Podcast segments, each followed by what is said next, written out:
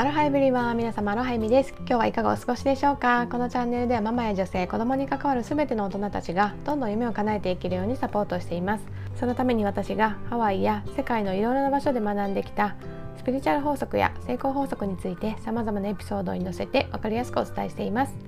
私たち大人がまずどんどん夢を叶えて輝いていけることでその姿を見る子どもたちもきっと個性豊かにのびのびと成長を続けていってくれると信じていますのでそういった思いに共感していただける方は是非チャンネルのフォローもしていただいて最後まで聞いていただけると嬉しいです。それでは早速今日のテーマに入っていきたいと思うんですけれども自由に生きるための必須スキルとはというテーマでお話ししていきたいと思います。昨日はですね私とねすごく感性とか今までのね人生経験がね似ているライフコーチのね仲間と一緒にね未来についてねクリエイティブに考えるねカフェタイムっていうのをね持ってねいろいろとあの面白い話をねさせていただいたんですが、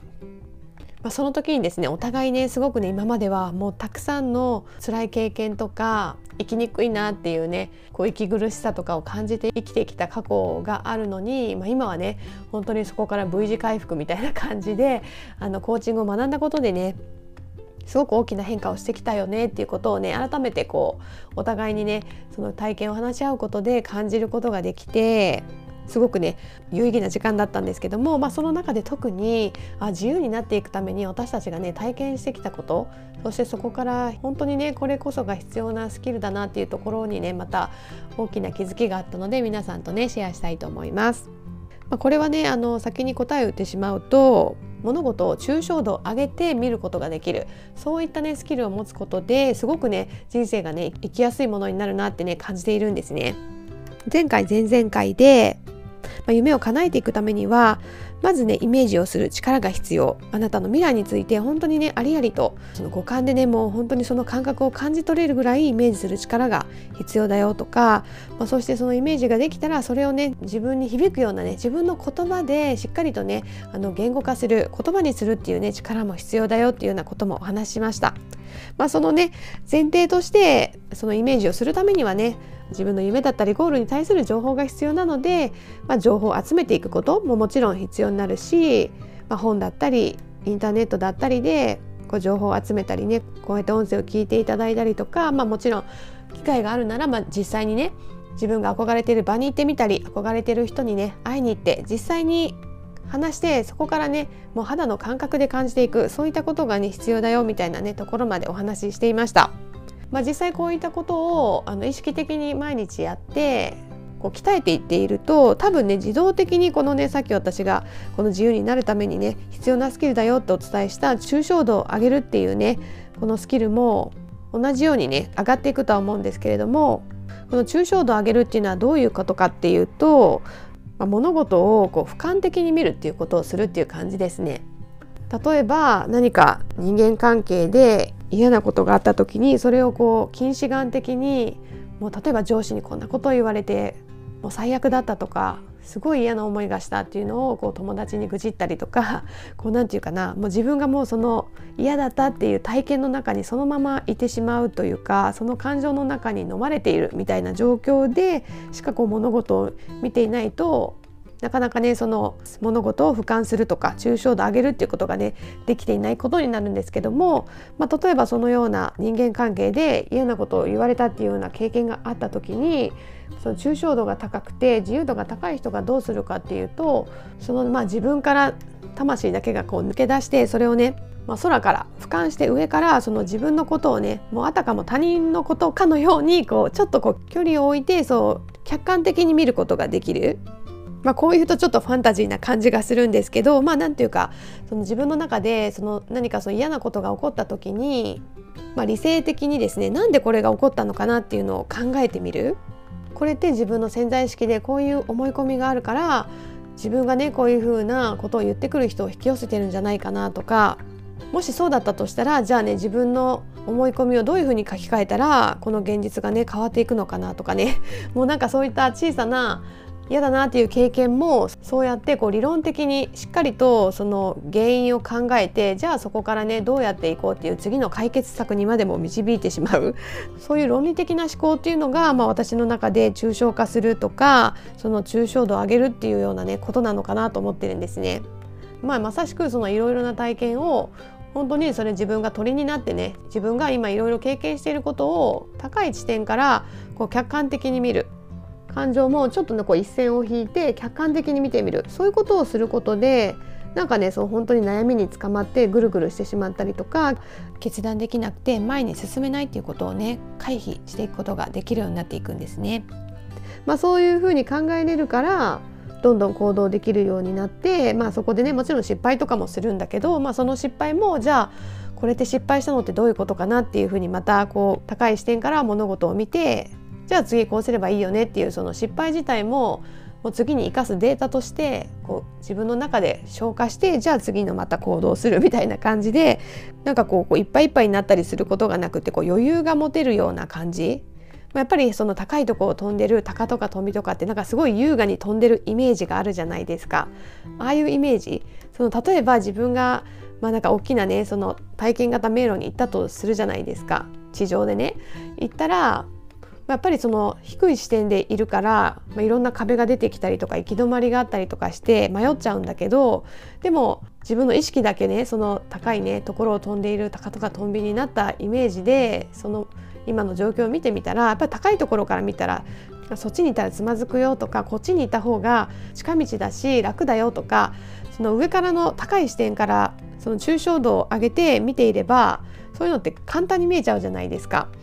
なんか本当にそういうイメージでそう自分のことを本当にその俯瞰的な視点で抽象度を上げてみるっていうねこのスキルがあればそう本当にその人生がどんどん自由になっていくというか私の周りにいるね本当に自由でもう自分の好きなねことを十分に楽しんでもう生き生きしてね本当若々しく健康に生きている、まあ、メンターだったりあの仲間だったりっていうのは、まあ、本当にそういうスキルがすごく高いんですよね。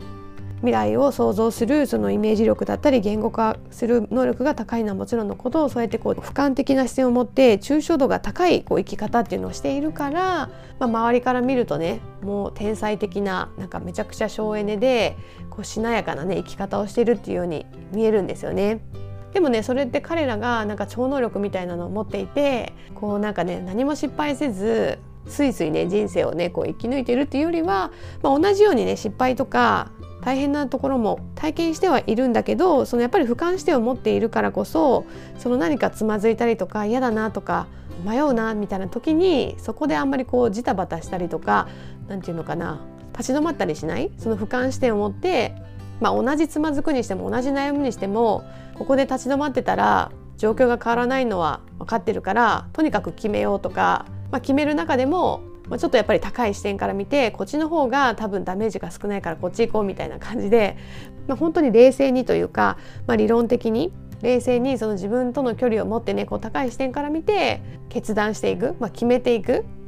迷ってもしょうがないからとにかく決めるっていうことをして行動に起こす。でそのマインドとしても失敗しても OK そのデータがねその失敗から自分の経験になったりとかそれをやらなければ成功するんじゃないかっていう一つのデータが取れるっていうようなその俯瞰的な視点で見て次のねステップに行く、まあ、そういうことをしているから本当にねこう周りから見るともうどんどん進化して先に先に行ってしまうようなねそういう感覚になるようなその俯瞰的なね抽象度が高くて自由なね生き方っていうのができているのかなって思うんですね。まあ、これはねもうステージを上げるとか覚醒するとか悟りとかねそういったところにもね近づくようなねスキルだと思うんですけれども、まあ、これってやっぱりこういうふうに行動できている人って意識的であれ無意識であれそのコーチング的な生き方をしてるっていう人がほとんどで、まあ、やっぱり潜在意識の大きな力に気づいていて、まあ、その潜在意識をうまくね活用するそういったスキルもねしっかりと持ってられるんですよね。